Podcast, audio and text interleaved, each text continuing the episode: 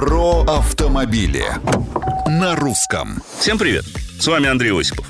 Вы можете мне не поверить, но бывают машины, которые не любят ездить.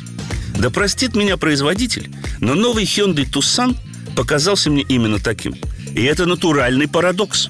Снаружи автомобиль ладно скроен, внутри более чем современен. Смелый дизайн поддержан стильным интерьером с двумя планшетами. Один – это собственный щиток приборов. Второй – центральная консоль в обрамлении сенсорных клавиш выбора той или иной функции. Выглядит, звучит и управляется все быстро и понятно, а различные электронные ассистенты присутствуют даже в избытке. Например, новый Тусан сам напомнит зазевавшемуся водителю, что впереди идущий автомобиль начал движение. Или наоборот, самостоятельно активирует тормозную систему, если сидящий за рулем смотрит не туда. Он даже может сам заехать или выехать из гаража при помощи кнопок на брелоке.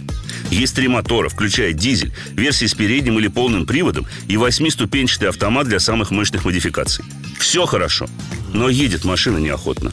Умно выражаясь, проблема в больших неподрессоренных массах. Проще говоря, катится Тусан с трудом, поскольку тележка, по сути, старая, ход жестковат, да и поворачивает заметной линцой и небольшими задержками. А про адекватные усилия на педали тормоза инженеры, похоже, вовсе не вспомнили.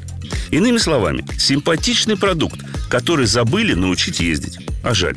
Мнения, комментарии, вопросы и предложения принимаются на страничках Русского радио в социальных сетях. Это был Осипов. Про автомобили. На русском.